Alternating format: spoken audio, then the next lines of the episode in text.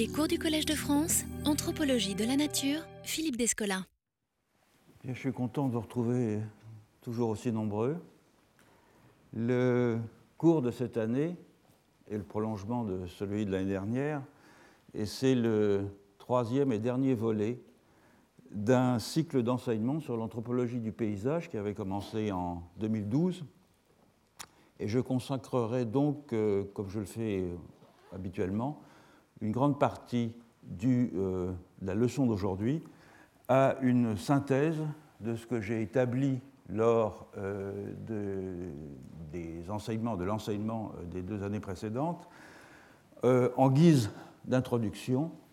à la problématique que je souhaite développer dans le cours de cette année. Euh, je voudrais d'abord rappeler que l'ambition générale de ce cycle d'enseignement est de répondre à trois questions euh, fondamentales qui sont d'une part à quoi se réfère-t-on lorsque l'on parle de paysage? Donc la question la plus simple, si on peut dire, ou peut-être même la plus compliquée, mais en tout cas celle par laquelle il faut commencer. Euh, peut-on généraliser cette notion au-delà euh, des civilisations qui ont élaboré des représentations paysagères, qu'elles soient littéraires ou picturales Et dans ce cas, comment définir avec précision le noyau commun d'un schème paysager qui pourrait avoir une validité transculturelle, en tout cas bien au-delà des régions du monde où la notion de paysage est communément admise comme étant valide, c'est-à-dire l'Europe et euh, l'Extrême-Orient. Ces questions, euh, elles naissent du constat classique, nourri par l'histoire de l'art, que l'habitude de discerner un paysage dans ce qui nous environne vient de ce que euh, l'on a appris à regarder certains sites comme des paysages, notamment grâce à l'éducation de l'œil par la peinture. Mais cette définition, surtout historique du paysage, est-elle suffisante pour en épuiser les significations et les usages euh, potentiels Ou bien peut-on utiliser la notion de façon anthropologiquement productive en la détachant de son support esthétique, c'est-à-dire en s'interrogeant sur l'existence de formes de perception paysagère ailleurs qu'en Europe et en Extrême-Orient, c'est-à-dire dans des cultures où n'existe aucune tradition reconnue, en tout cas, de figuration des lieux. Alors, afin de répondre à cette question, il a fallu d'abord revenir sur ce que le terme paysage recouvre ordinairement, afin d'en écarter certaines acceptions qui m'ont paru peu productives en ce qu'elles empêchent tout usage anthropologique dans des comparaisons fécondes, dans des comparaisons interculturelles.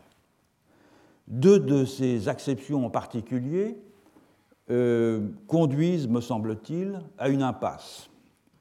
c'est une impasse dans laquelle beaucoup de gens se sont engouffrés. La première de ces acceptions, que j'ai appelée extensionniste, c'est-à-dire qui euh, déploie euh, le champ sémantique de la notion de paysage très largement, cette acception se démarque de la signification picturale du paysage, telle qu'elle est communément admise depuis quelques siècles en Europe, pour l'envisager dans un sens extrêmement englobant qui n'a plus guère de rapport avec sa définition spécialisée telle qu'elle euh, s'est construite euh, en Europe justement à partir de la Renaissance. Alors cette universalisation, cette extension du champ sémantique du paysage, il peut s'opérer de diverses manières. La plus commune dans les sciences sociales, celle à laquelle un très grand nombre de praticiens des sciences sociales adhèrent plus ou moins euh, implicitement, considère tout simplement le paysage comme résultant du travail humain sur euh, l'environnement,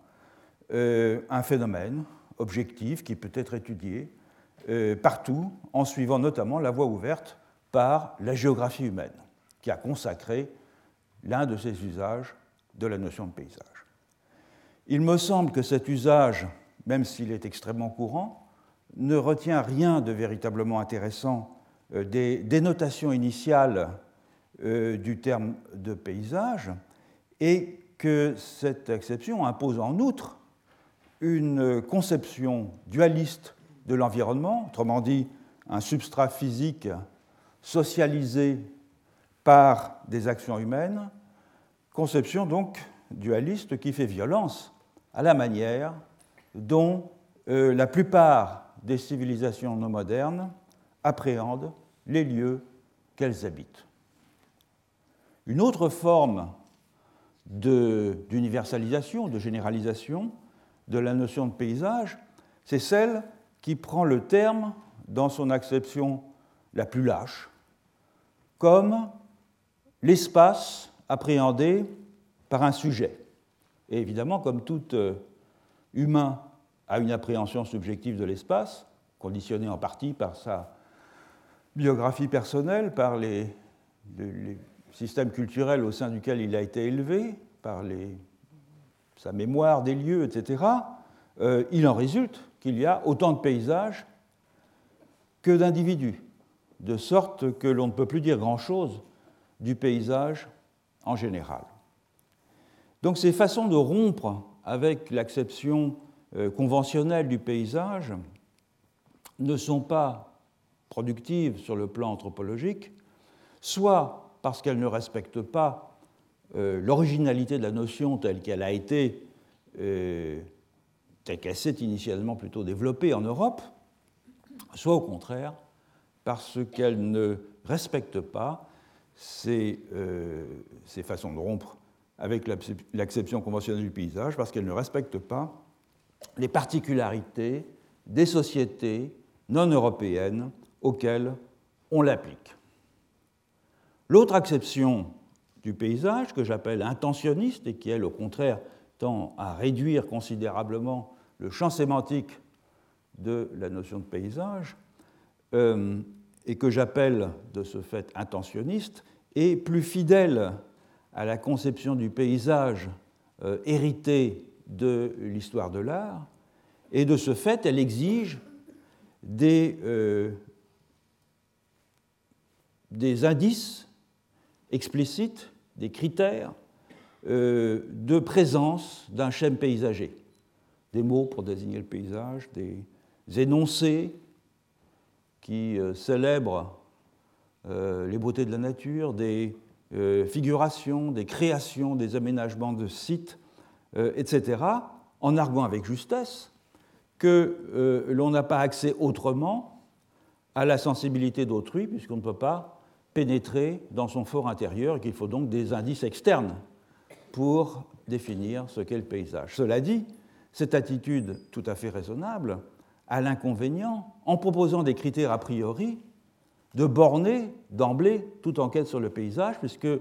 tout ce qui ne respecte pas les critères qui ont été proposés au départ et qui reposent sur la façon dont on conçoit le paysage en Europe depuis quelques siècles sera de ce fait éliminé. Alors c'est pourquoi j'ai privilégié une troisième voie, une voie qui va servir, ou qui a servi déjà et qui va continuer à servir de fil conducteur à cette euh, approche du paysage que j'entends développer euh, dans euh, mon enseignement et qui repose sur l'idée que si l'on veut exploiter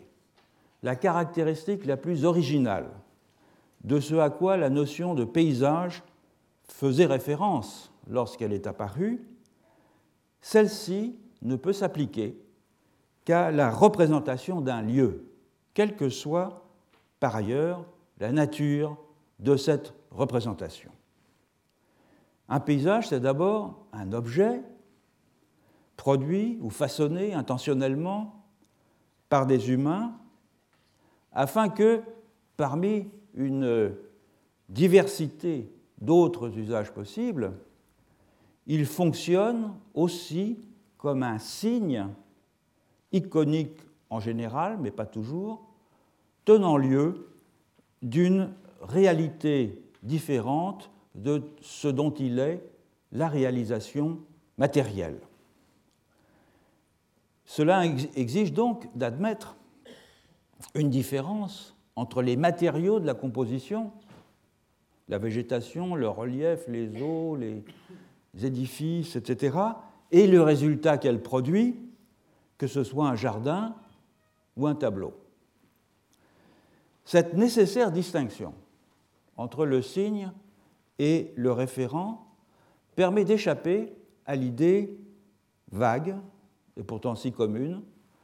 du paysage comme appréhension subjective des lieux.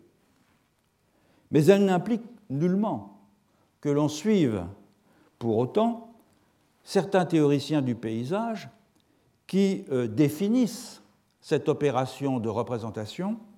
comme une esthétisation, c'est-à-dire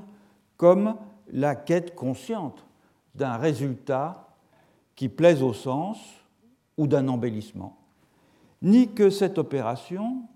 euh, suppose une séparation tranchée entre un substrat physique qui existerait hors de toute conscience, comme si telle chose pouvait exister,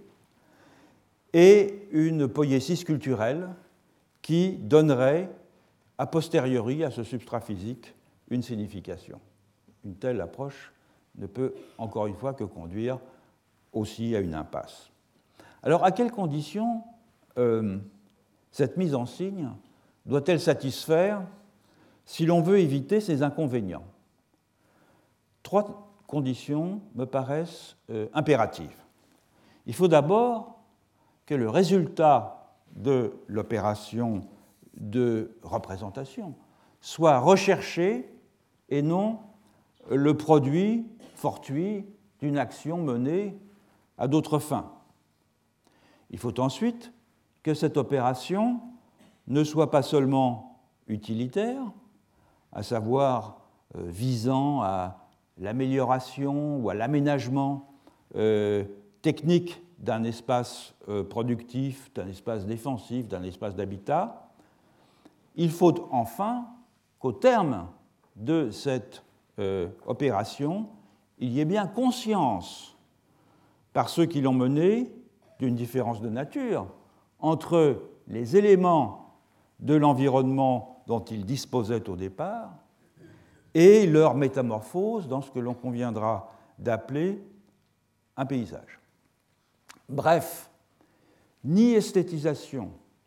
ni grand partage entre nature et culture ne sont ici requis. La représentation qui résulte de l'action euh, paysagère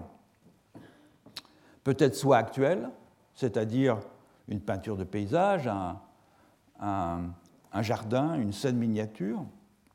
soit simplement potentielle, c'est-à-dire n'existant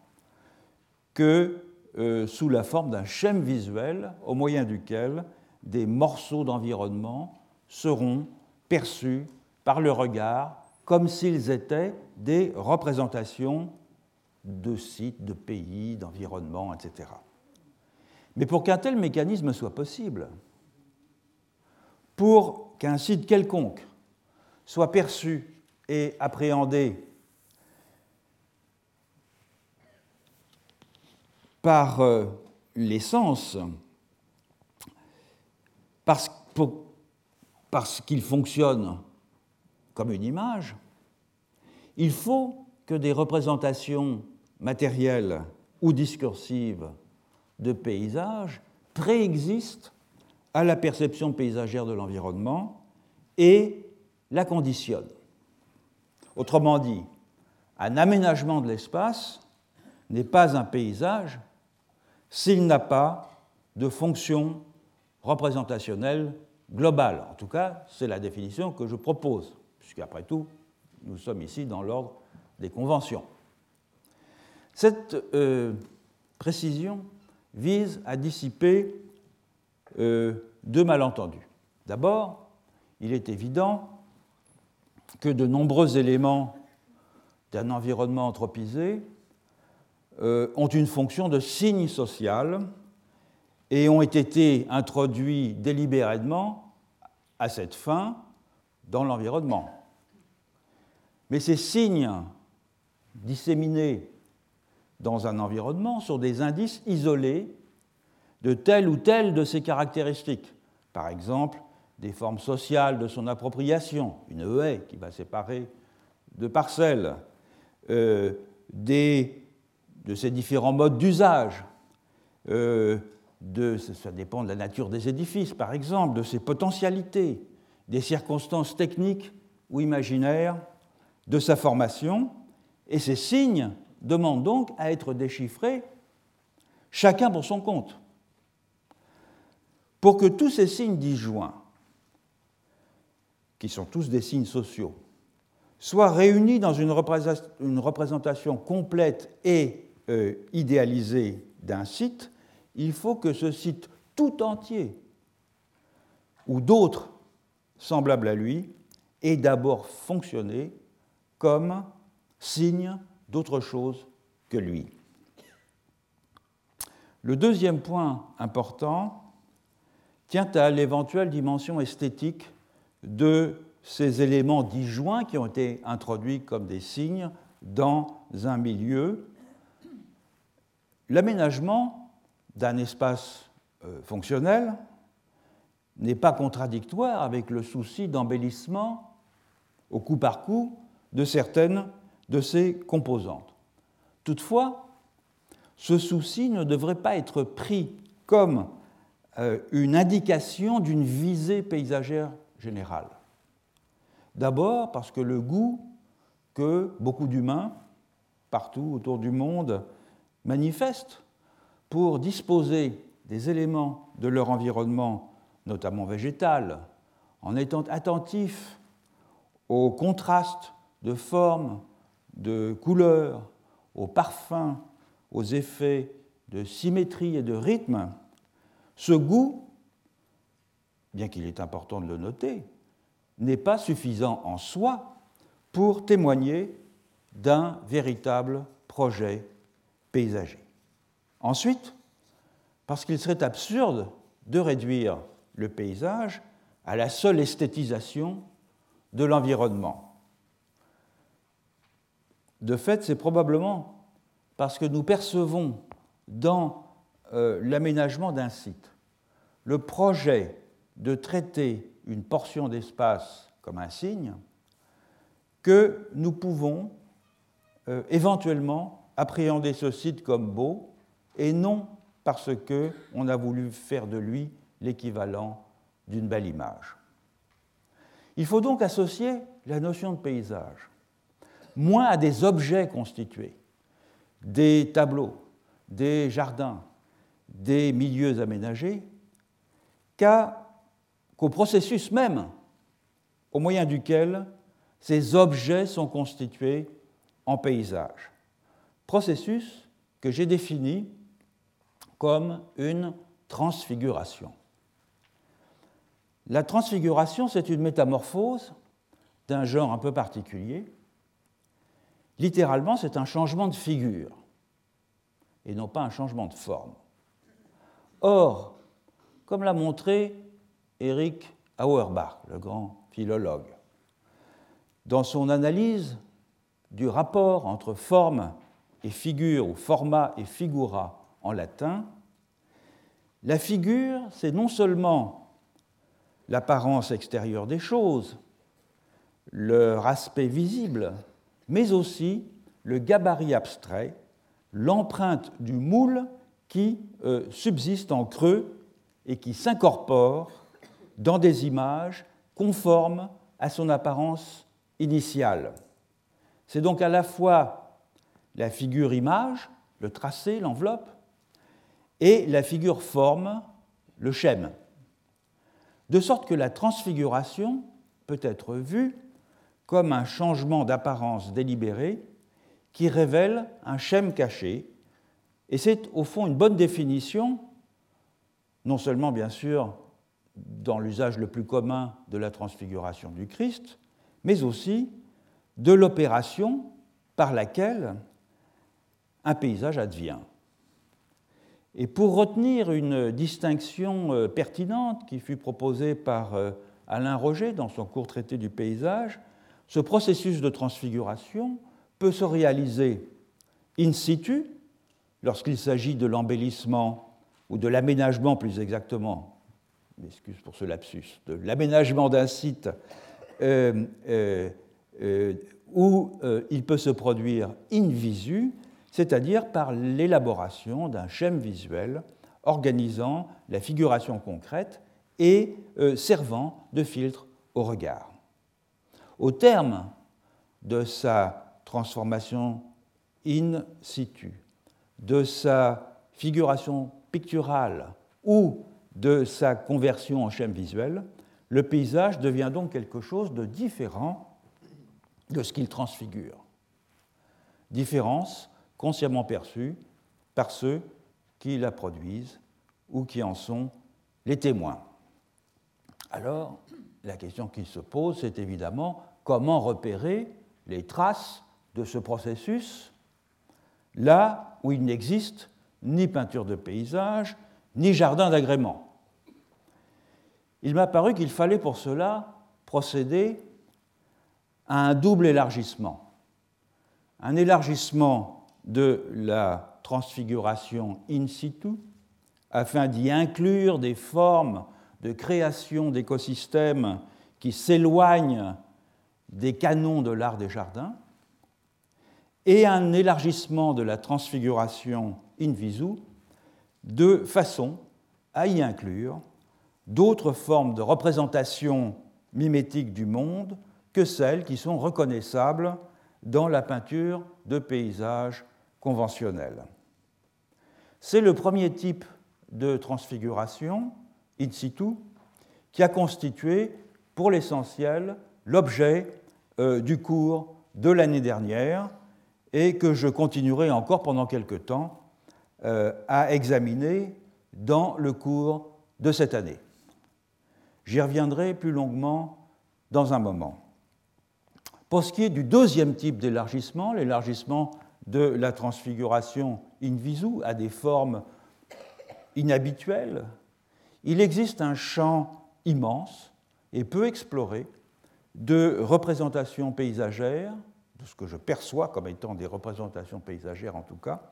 dans des cultures où l'on ne s'attend pas euh, à les trouver, c'est la miniaturisation iconique en euh, trois dimensions.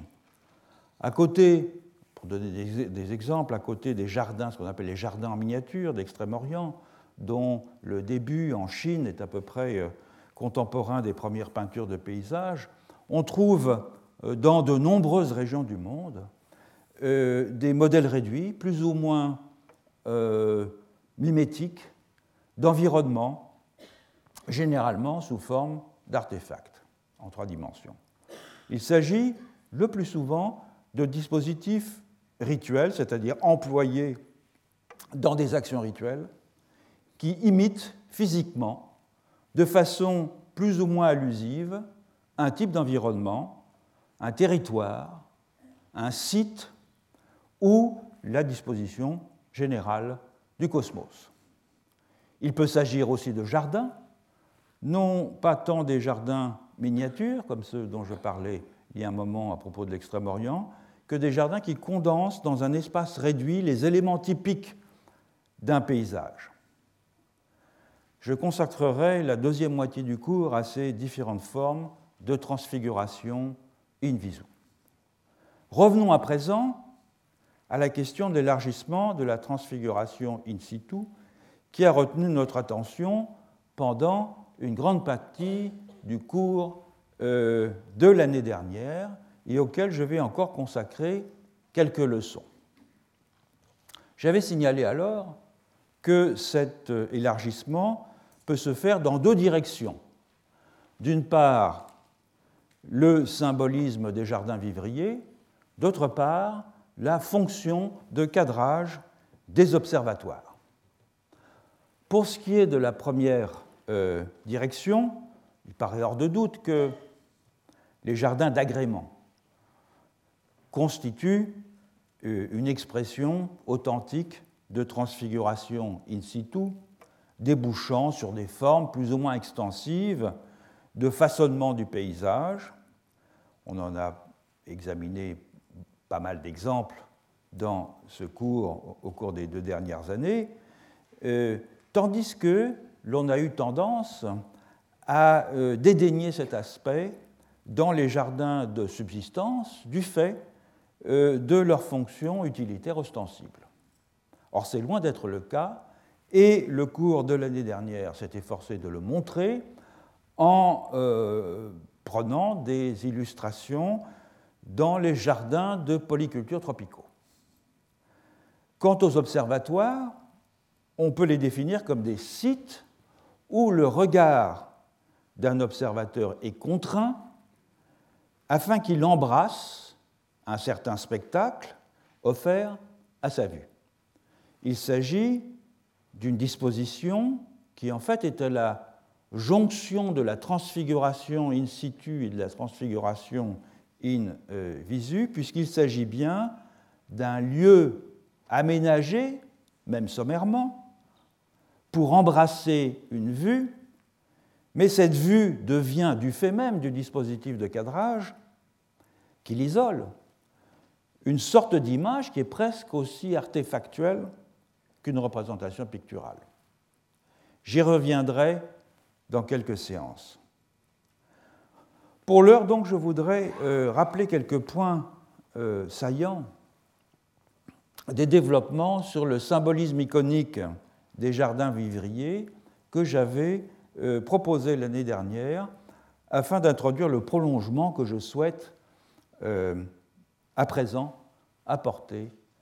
sur ce thème. Je reviens donc un moment sur les jardins de polyculture tropicaux. deux très techniques font des jardins euh, de polyculture tropicaux des lieux singuliers qui se prêtent à la transfiguration. En premier lieu, le mode de défrichement et de préparation des sols, les sartages, qui consistent à euh, supprimer la couverture végétale euh, spontanée, à brûler les débris et à planter des espèces cultivées dans le tapis de cendre. Ensuite, deuxième trait technique, c'est la technique de plantation elle-même, qui euh, fait coexister dans une parcelle un grand nombre d'espèces et de variétés différentes. Ces deux traits techniques entraînent deux conséquences. D'une part, elles rendent ostensible, ou ils rendent ostensible, c'est très technique, le rapport entre la végétation contrôlée et le, ou cultivée et le couvert forestier qu'elle a remplacé, rapport qui se prête à des jeux d'échelle et à des modulations complexes de la relation entre le spontané et le contrôlé. D'autre part, les contraintes culturelles propres à la polyculture imposent un traitement individualisé de chaque plan et un euh, savoir local sur la sociologie végétale, c'est-à-dire sur la cohabitation entre les espèces. Rappelons brièvement ce que ces conséquences produisent elle-même comme effet, en commençant par le deuxième point. Comme euh, euh, Audricourt l'avait montré, donc j'ai souvent cité ici, euh, la polyculture de cultigènes multipliée par voie végétative, qui est la forme la plus courante de la culture dans beaucoup de régions tropicales, exige que chaque plant fasse l'objet de soins qui lui sont propres. Comme le dit Audricourt, chaque plante demande une amitié respectueuse. C'est le terme qu'il employait, par contraste avec le traitement collectif brutal, toujours selon l'expression d'Audricourt, que les végétaux reçoivent dans l'agriculture céréalière, quelle que soit la nature des céréales. Le jardinage apparaît dès lors lorsqu'il s'adresse, comme c'est le plus souvent le cas, manioc, patate douce, igname, etc., le jardinage apparaît comme une entreprise d'appariement entre des individus végétaux singularisés dont l'assemblage doit former un collectif harmonieux. Le jardinier, qui est très souvent une jardinière, en tout cas euh, en, particulier en Amazonie, euh, moins en Mélanésie, c'est un compositeur qui va marier des végétaux dont il favorise la cohabitation. Cette relation personnalisée entre jardinier et plantes à reproduction végétative euh, prend un relief particulier précisément du fait que la majorité, euh, que toutes ces plantes euh, sont des tubercules qui, des clones qui se perpétuent grâce au bouturage réalisé par les humains. Bien sûr, il peut y avoir création spontanée de variétés nouvelles, c'est même comme ça que les nouvelles variétés sont obtenues, mais la façon la plus normale de reproduire ces plantes, c'est par bouturage, c'est-à-dire en sectionnant un morceau de tubercule ou en plantant, pour le manioc par exemple, un morceau de la tige dans le sol. Autrement dit, la descendance de chaque plant dans une lignée d'organismes génétiquement identiques s'opère par une relation continue avec un humain qui vient périodiquement euh, l'actualiser. Bref, les plantes des essarts de polyculture sont des individualités avec qui il faut établir une à une des liens de bonne intelligence. Premier, point. Revenons à l'autre point, les sartages, et à ce qui paraît être, à première vue, la substitution d'un euh, couvert végétal spontané par un couvert végétal contrôlé par les humains. En réalité, le rapport entre la forêt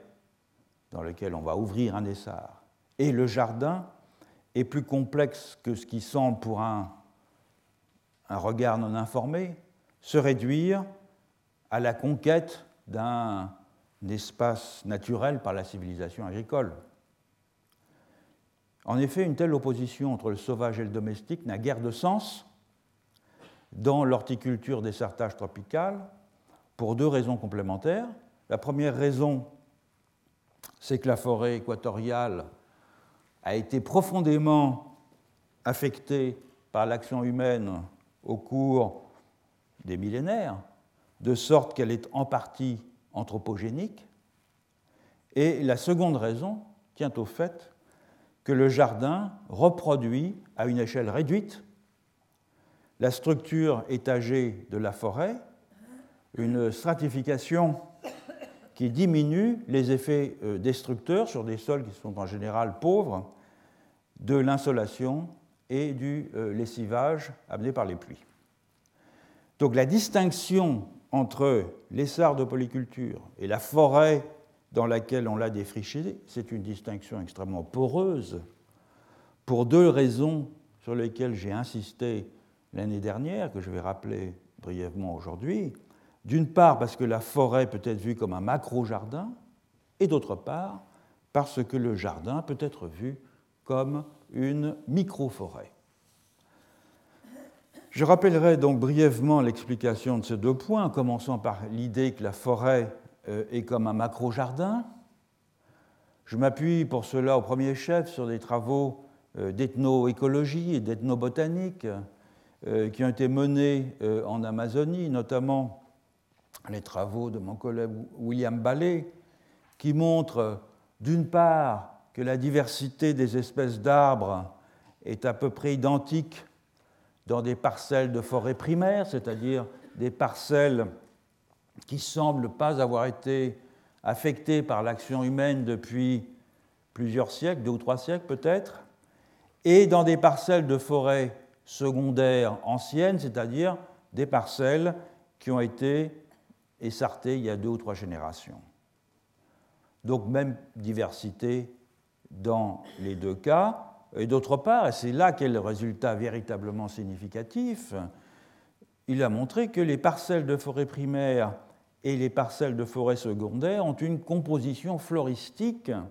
différente, complètement différente, dans certains cas avec simplement le recouvrement de quelques espèces, et on parle là de centaines d'espèces par hectare, avec une proportion très élevée dans les parcelles de forêt secondaire de plantes sylvestres donnant des fruits. Donc il y a eu un processus d'anthropisation de la forêt amazonienne qui repose sur plusieurs mécanismes complémentaires qui sont maintenant assez bien compris et connus. D'abord le fait que les populations autochtones euh, transplantent des espèces sylvestres euh, dans leurs jardins, ou bien les préservent durant les abattis, notamment durant la phase cruciale du euh, brûlis, de façon à récolter leurs fruits plus facilement. Par exemple, dans les jardins hachoirs que j'ai étudiés en Haute-Amazonie, on a une moyenne d'une quarantaine d'espèces sylvestres transplantées dans les jardins, se combinant à la centaine d'espèces, entre 60 et 100 espèces cultivées, qui sont des cultigènes et pas des espèces sauvages transplantées. Et ces espèces transplantées, évidemment, prospèrent euh, dans euh, la forêt de recrue, c'est-à-dire dans la forêt qui vient coloniser les essarts une fois qu'ils ont été abandonnés, au détriment des cultigènes. Donc ça, c'est un processus constant de transformation de la sociologie végétale de la forêt. D'autre part, les jardins en production, le jardin abandonné depuis peu, attirent des prédateurs animaux, qui sont des petits mammifères, des oiseaux, qui vont déféquer dans les jardins, qui vont de ce fait disséminer des graines des plantes dont ils s'alimentent. Plantes, euh, on désherbe soigneusement les jardins, mais ces graines, lorsqu'elles germent, sont immédiatement repérées et on va les épargner. On ne va pas les euh, désherber comme des adventices normales. De la sorte, les manipulations de la flore sylvestre liées à l'horticulture des sertages et les effets induits de cette horticulture des sertages aboutissent à une transformation profonde de la sociologie euh, végétale de la forêt amazonienne qui se poursuit continuellement depuis les premières domestications de plantes dans la région il y a environ 8000 ans. Il faut toutefois souligner que cette euh, anthropisation de la forêt n'est pas le résultat d'une action planifiée, c'est l'effet non intentionnel et dans le long terme de manipulation par les Amérindiens d'espèces sylvestres euh, d'arbres fruitiers et de palmiers liées à leurs techniques agricoles ou horticoles. Autrement dit, de très nombreux exemples en Amazonie, mais aussi ailleurs. Là, j'ai beaucoup insisté sur l'Amazonie, mais on a des travaux de ce type dans d'autres régions de la ceinture intertropicale, montrent que les populations autochtones des tropiques perçoivent les formations forestières qu'elles exploitent comme des écosystèmes qui présentent des analogies avec leurs jardins de polyculture, donc des sortes de macro-jardins, même si le processus même de formation, de fabrication de ces macro-jardins n'a pas le caractère délibéré que peut prendre la plantation d'un essar. L'autre caractéristique des jardins de polyculture qui offre une matière à la euh, transfiguration in situ, c'est le fait symétrique du précédent que ces jardins présentent euh, comme une image miniature de la forêt qu'ils ont remplacée. Je rappellerai donc que cette observation, qui a été formulée euh, pour la première fois par euh, Clifford Geertz, euh, s'appuie sur trois analogies. D'une part, la forêt, la première analogie, si vous voulez, concerne la diversité des espèces dans la forêt et dans les jardins. Une forêt tropicale, c'est un écosystème généralisé c'est-à-dire dans lequel il existe un très grand nombre d'espèces, chacune représentée par un faible nombre d'individus. Or, un essar de polyculture est lui aussi un écosystème généralisé du fait du grand nombre d'espèces cultivées et acclimatées qu'il abrite. Je l'ai dit tout à l'heure, en tout, pour les jardins les plus riches, une centaine d'espèces différentes. La deuxième analogie entre la forêt et les sarres tropicales euh, relève plus directement de l'écologie systémique. Dans les deux cas, les nutriments sont stockés dans la matière végétale elle-même et non dans le sol. La plupart des sols tropicaux, sauf dans les zones volcaniques, euh, et, sur les terrasses alluviales, sont euh, pauvres et acides du fait du lessivage intense qu'ils subissent lequel ne peut être compensé que par la production d'humus qui résulte de la litière végétale constamment produite par la forêt. Or, l'horticulture sur brûlis est une sorte de parasite de la forêt climatique qui fonctionne sur le même principe, puisqu'elle utilise pour les plantes cultivées les nutriments initialement stockés dans les plantes, puis dans les cendres de ces plantes, après le brûlis. La troisième analogie euh, entre la végétation du jardin et celle de la forêt réside dans leur architecture. À son stade climatique, en effet, la forêt ombrophile fonctionne euh, comme un parasol du fait de l'efficacité avec laquelle la canopée filtre euh, les précipitations et l'irradiation solaire atténuant ainsi leur impact destructeur sur les sols. Et le jardin de polyculture reproduit euh, le principe d'une architecture végétale étagée, même si évidemment les strates sont plus réduites et le niveau supérieur beaucoup plus bas. Donc l'effet parasol subsiste néanmoins du fait de l'enchevêtrement de cultigènes de hauteur et de morphologie euh, différentes. Là encore, il paraît manifeste que les populations autochtones ont perçu l'analogie entre les sars de polyculture et la forêt sans que l'on puisse affirmer pour autant que les sars se soient développés comme une imitation consciente de la forêt. Il existe à l'évidence un continuum structurel entre le jardin et la forêt, puisque l'un et l'autre fonctionnent selon les mêmes principes écologique. Et ce continuum, il vient du fait que, au cours de la période de plusieurs millénaires, pendant laquelle les horticulteurs ont domestiqué euh, les principaux cultigènes tropicaux, ils ont perfectionné des techniques de gestion du végétal qui ne différaient au fond guère dans leurs principes de celles qu'ils employaient dans le maniement des ressources sylvestres et notamment l'entretien sélectif de certains plants dont ils favorisaient la croissance sous couvert forestier.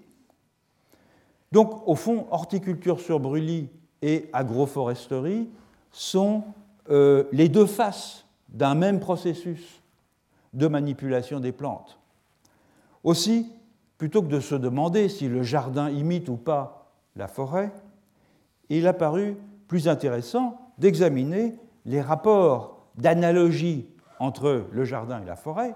que les peuples d'horticulteurs formulent. Et c'est par là, évidemment, après ce qui peut vous paraître comme un long, détour, que l'on revient à la question du paysage, c'est-à-dire aux mécanismes de transfiguration in situ qui font du jardin une image d'autre chose que lui. Alors j'ai montré l'année dernière que pour les Jivaro Achuar de l'Amazonie équatorienne, population avec laquelle j'ai travaillé comme ethnographe il y a très longtemps et dont je parlais, j'avais l'occasion de parler pour la première fois dans mon cours au Collège de France, après 14 ans, si je puis dire, euh, ce que j'ai fait avec beaucoup de plaisir. Pour eux, donc, la forêt est bien euh, perçue et traitée comme un grand jardin, de même que les jardins sont plantés de façon à ce qu'ils ressemblent dans leur disposition dans leur composition et dans leur structure à des forêts miniatures. Je me contenterai ici de reprendre les conclusions auxquelles je suis parvenu. Si la forêt prend aux yeux des hachoirs l'apparence d'une grande plantation, ce n'est pas parce qu'ils la cultivent eux-mêmes, cette forêt, comme un jardin, mais parce qu'ils savent bien que leurs euh, activités proprement horticoles, et notamment la transplantation d'une quarantaine d'espèces sylvestres dans leur jardin, ces activités ont un effet à long terme sur la phytosociologie de la forêt dans les zones qui sont régulièrement essartées. Et dans la mesure où cette anthropisation, tout en étant visible, n'est pas le produit d'une action planifiée, les hachoirs ne la reconnaissent en quelque sorte qu'au second degré. La forêt, pour eux, a bien été plantée de façon intentionnelle, mais pas par eux, mais par un esprit qui la cultive et qui répond au nom de Shakaim. Donc du fait qu'elle est cultivée et entretenue par un esprit, la forêt n'est pas plus un espace sauvage aux yeux des Hatchoirs que ne le sont leurs jardins. C'est pourquoi il ne leur est guère difficile d'envisager ce continuum depuis l'un ou l'autre pôle, depuis la forêt ou depuis le jardin, et de voir aussi leur jardin eh bien, comme des forêts miniatures, question d'échelle, c'est-à-dire comme des plantations analogues à celles de Schakheim, l'esprit, mais dont ils ont, eux, le soin et la responsabilité. La ressemblance est patente entre la forêt et le jardin de ce point de vue-là, tant du point de vue de la diversité et du mélange des espèces que de la structure étagée de la végétation. Euh, les, analogies entre les deux écosystèmes sont patentes. D'autant que des plantes, je l'ai dit, d'origine sylvestre sont présentes dans les jardins, il y a peu de forêts dans les jardins, et que, par ailleurs, euh, les plantes autrefois acclimatées euh, dans les jardins subsistent en forêt dans les friches anciennes. Donc le contraste entre la forêt et le jardin n'est aucunement une opposition entre le sauvage et le domestique. Et lorsque les hachoirs ouvrent un essar pour y planter des plantes et en transplanter d'autres, ils remplacent par des plantations humaines imitant la forêt des plantations d'un esprit imitant un jardin. Rappelons par ailleurs que ces plantations humaines ont un statut singulier. En effet, les Hachoirs voient les plantes euh, cultivées comme des personnes dotées d'une intériorité à qui l'on peut s'adresser euh, euh, dans les rêves par des incantations magiques, des personnes qui vivent en famille,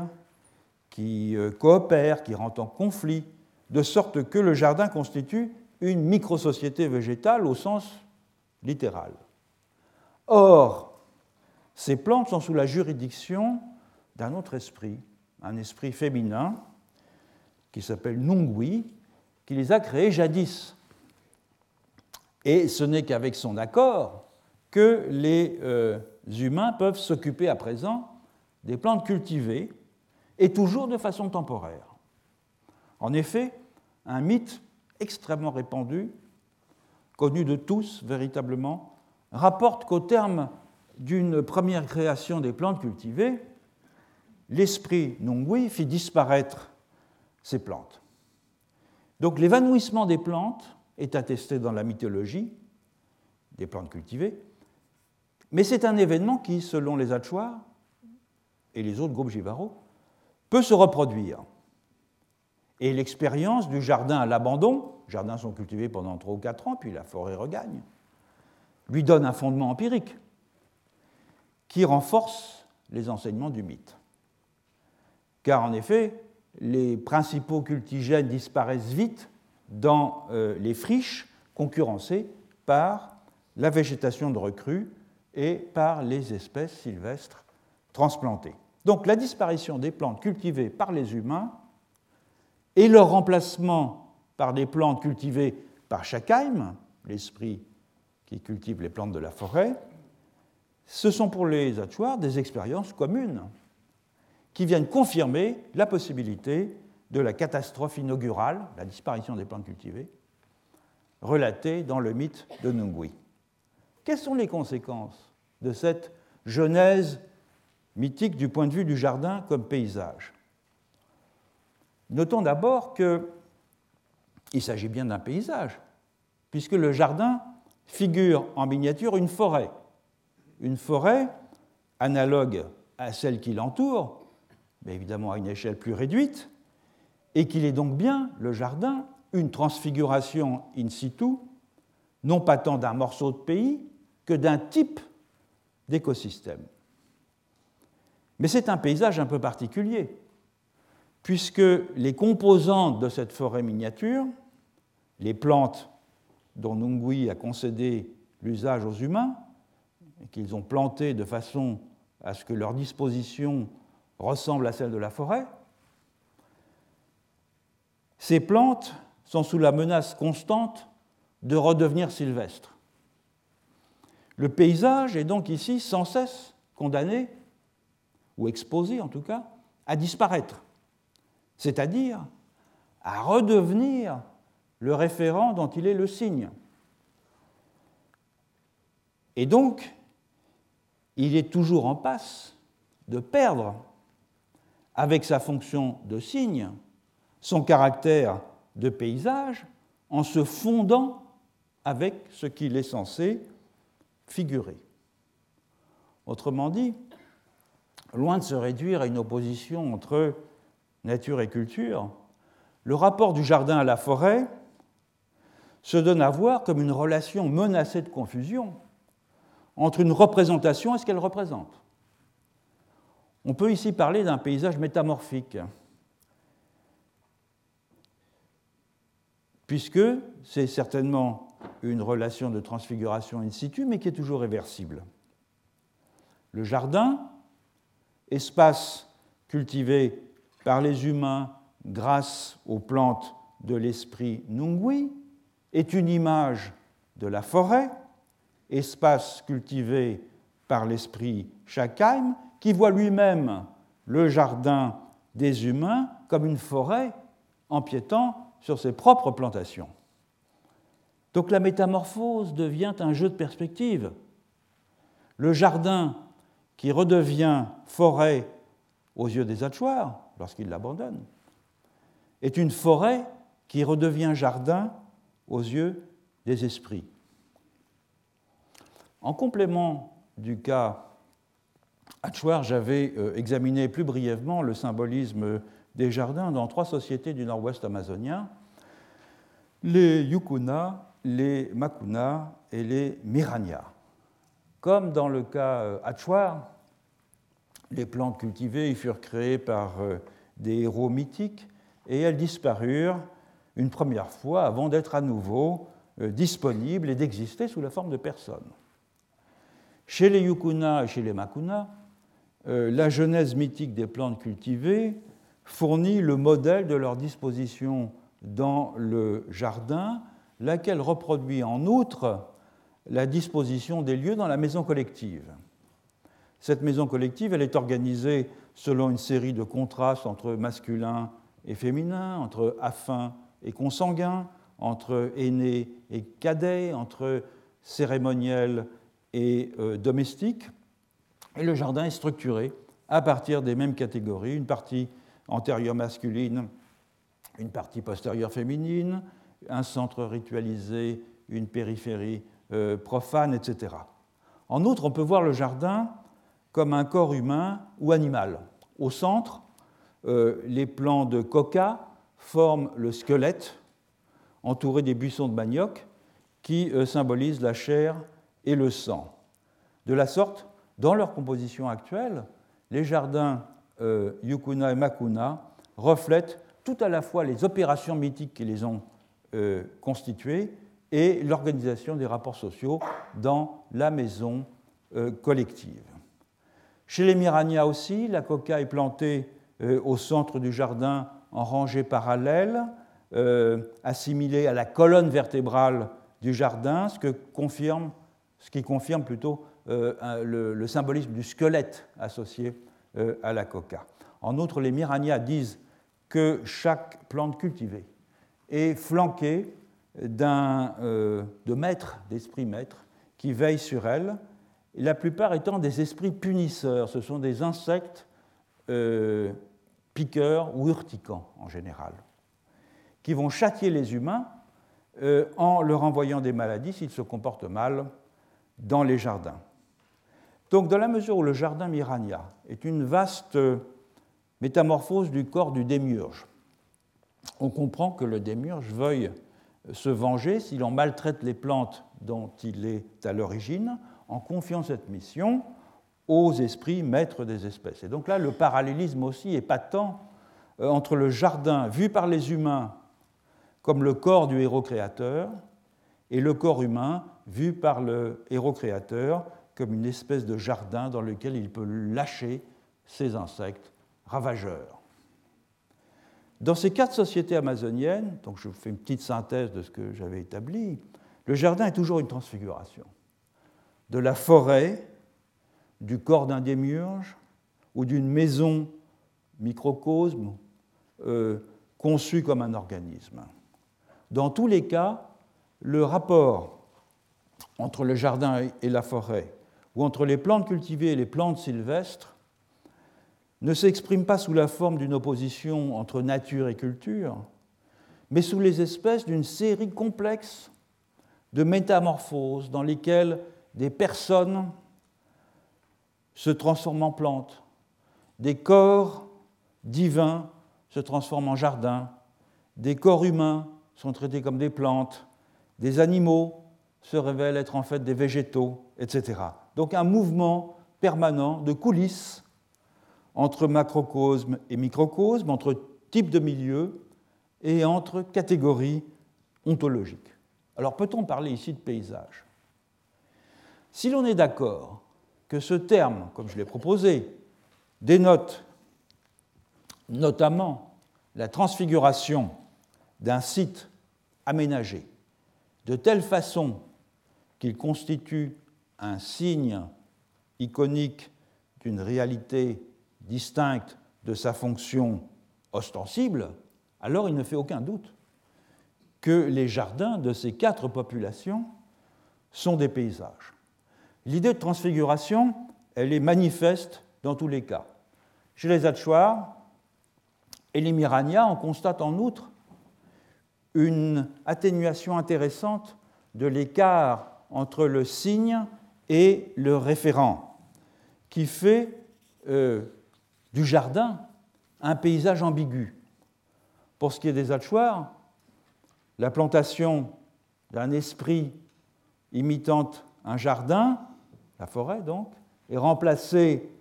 par des plantations humaines imitant la forêt, mais ces plantations sont sous la menace constante d'une disparition